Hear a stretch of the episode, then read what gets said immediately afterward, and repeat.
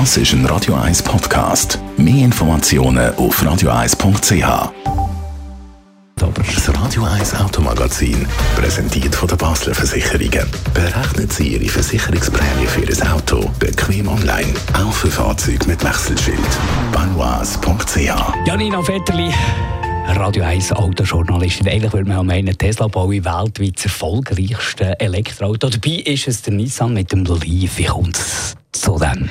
Ja, man hat so in der Wahrnehmung ähm, das Gefühl, dass Tesla am meisten Elektroautos baut. Die haben es wirklich geschafft, die Marke das Thema zu etablieren und dass man darüber redet und dass es auch begehrenswert erscheint.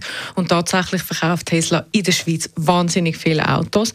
Aber weltweit ist es Nissan mit dem Leaf. Also die sind eigentlich auch Pionier gewesen, also unter den ersten. Ähm, die haben 2010, also Ende 2010 schon angefangen damit. Und es ist natürlich, es ist ein relativ kompaktes Auto, viersitzig, ähm, viertürig und günstig. Also aktuell, jetzt in der zweiten Generation, sind wir bei 37.990 Franken als Einstiegsmodell. Das ist vielleicht nicht wahnsinnig wenig jetzt für einen Kompaktwagen, mhm.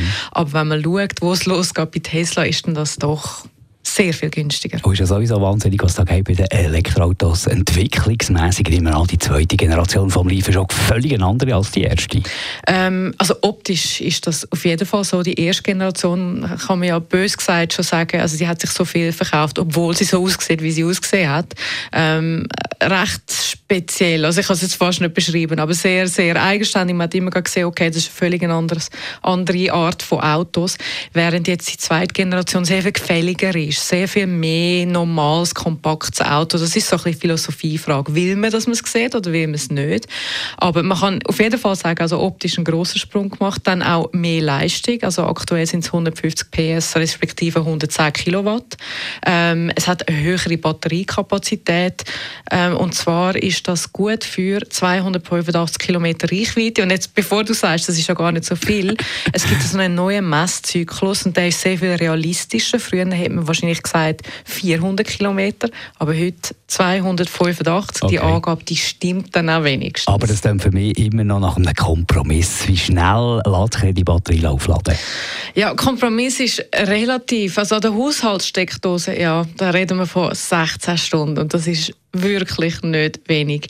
Dann an der 22 kW Ladestation sind es immer noch 8 Stunden. Aber wenn du an einen Schnelllader kommst, dann hast du in 40 Minuten 80 Prozent.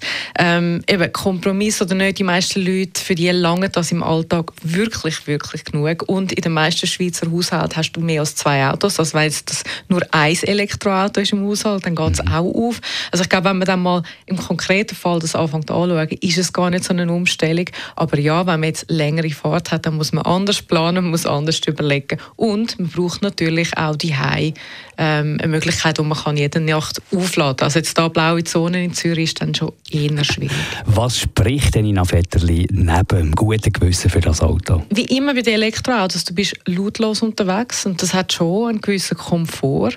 Dann das Drehmoment, das du ab dem Stand hast, die Beschleunigung, das ist immer beeindruckend bei E-Autos und jetzt, wo eine mehr Leistung hat, gilt das auch wirklich umso mehr in der Stadt. Also von 0 auf 50 bist du sehr, sehr flott unterwegs.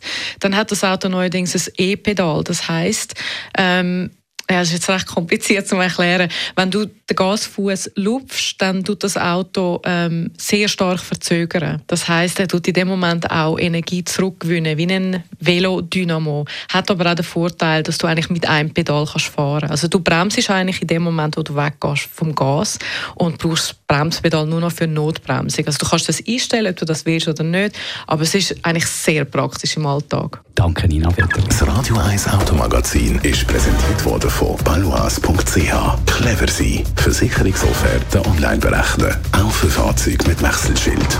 balois.ch und wie immer am Samstag gibt es noch ein Autopflege-Starter-Set von www.black-horse.ch zu gewinnen. Jetzt auf 0842 01 01 01. Das ist ein Radio 1 Podcast. Mehr Informationen auf radio1.ch.